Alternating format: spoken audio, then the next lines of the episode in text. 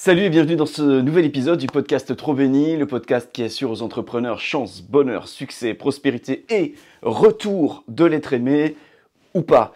En tout cas, aujourd'hui, on va répondre à la question de Karine. Karine fait partie des étudiants, des étudiantes du euh, programme Business Bénédiction et comme tous les étudiants de ce programme, ils peuvent poser leurs questions et j'ai à cœur de leur donner une réponse personnalisée en audio. Mais aujourd'hui, eh bien, la question de Karine me semble intéressante à propager de manière plus générale.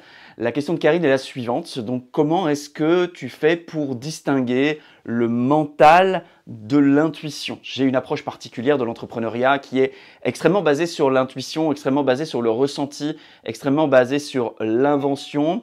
Et Karine aussi a cette sensibilité euh, intuitionnelle et elle a vraiment envie de piloter son entreprise avec son intuition. Je reparlerai dans un autre podcast de est-ce que c'est une bonne idée ou pas, où est-ce qu'il faut mettre de l'intuition et où est-ce qu'il faut surtout pas en mettre. Mais surtout, eh bien, dans ce podcast, je voudrais répondre à cette question de comment est-ce qu'on distingue le mental de l'intuition. C'est une question qui revient très souvent. Peut-être vous vous l'êtes déjà posée aussi. Et en fait, moi, c'est une question que j'ai dû vraiment prendre le temps de ralentir pour me la poser parce que c'est une question euh, que j'ai résolue il y a bien longtemps, non pas en trouvant la réponse à comment est-ce qu'on distingue les deux, mais en voyant d'où émanait cette question, d'où elle vient, d'où elle provient, d'où est-ce que je me pose cette question? Et ça m'amène vraiment à cette, euh, comment je pourrais dire ça, à, ce conseil, à cette proposition que j'ai envie de vous faire, qui est de ne pas répondre à n'importe quelle question qui nous traverse le mental. Ce n'est pas parce qu'on a une question dans la tête que ça mérite de mettre du temps, de l'énergie, de la réflexion pour la résoudre certaines questions méritent juste une chose, c'est qu'on les ignore et qu'on passe son chemin.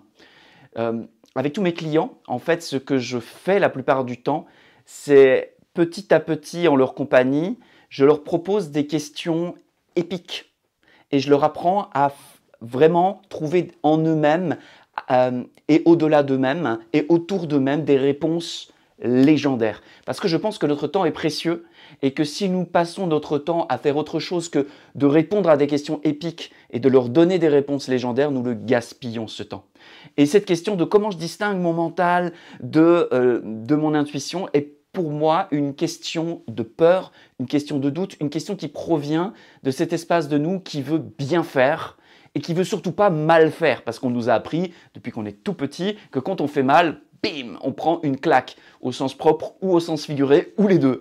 Et l'idée ici, c'est de se dire, est-ce que si je trouve une réponse à cette question, est-ce que ça va vraiment m'aider par rapport à ce que je veux? Or ici, Karine, elle est entrepreneuse. Ce qu'elle veut, c'est probablement hausser son chiffre d'affaires, aider davantage de clients, euh, être plus visible, enfin bref, toutes les choses que cherchent les entrepreneurs. Mettre leurs produits plus en avant, mieux aider leurs clients, mieux rejoindre leurs clients être plus vu par leurs clients.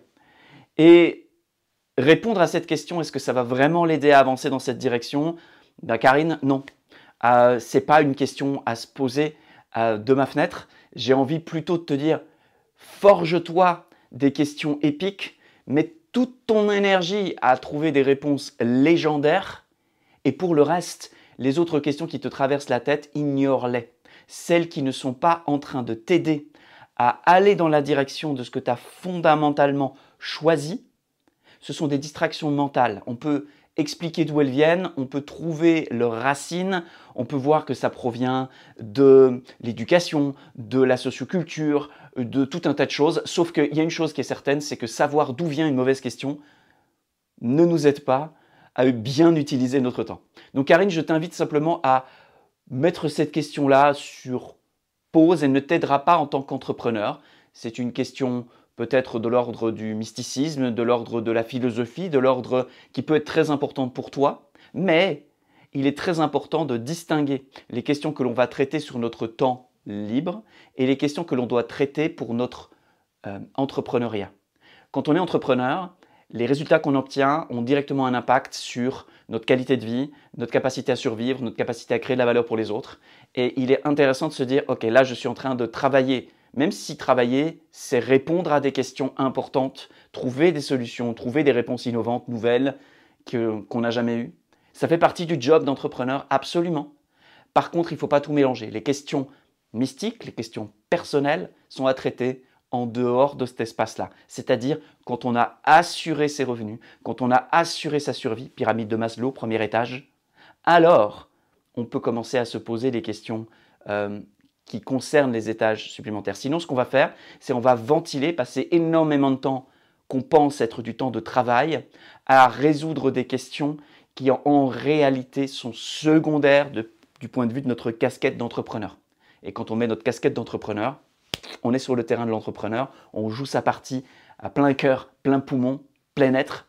Et puis le temps qu'on a réussi à se créer parce qu'on est un bon entrepreneur, eh bien on peut vraiment y consacrer euh, des choses qui sont capitales et euh, importantes pour nous à un autre degré. Je prends un exemple. J'ai toujours bâti mes entreprises de manière à pouvoir libérer du temps pour faire des formations particulières, pour faire des pratiques spirituelles, pour aller m'asseoir en compagnie de philosophes, de sages, d'expériences de transformation. Parce que c'est ça vraiment une des choses les plus importantes de ma vie, c'est ça. Mais pour pouvoir faire ça, je devais avoir une vie professionnelle qui me le permette. Et il fallait donc que je bâtisse une entreprise, un business bénédiction, pour pouvoir investir le temps, l'énergie dont j'ai besoin et qui ne me rapporte rien, et que je puisse le faire librement. Donc voilà Karine, je pense que c'est une question qui fait partie de tes questions que tu peux te payer, t'offrir en ayant un business prospère.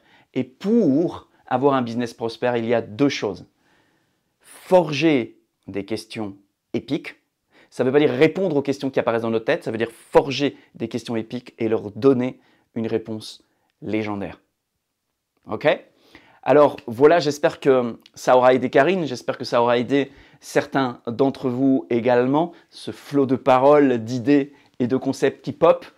Euh, quant à moi, eh bien, j'étais ravi une fois de plus de partager avec vous un peu de mon enthousiasme, de mon énergie, de mon expérience. Si ça a été pertinent pour vous, si vous pensez que ça pourrait être utile à quelqu'un autour de vous, surtout sortons de l'ère du clic et rentrons dans l'ère du lien. Envoyez ceci par email, par petit message Messenger, par WhatsApp à quelqu'un que vous aimez et que vous avez envie de bénir à votre tour avec ce podcast trop béni. Je serai très heureux de vous retrouver dans un prochain épisode. À bientôt les amis. Salut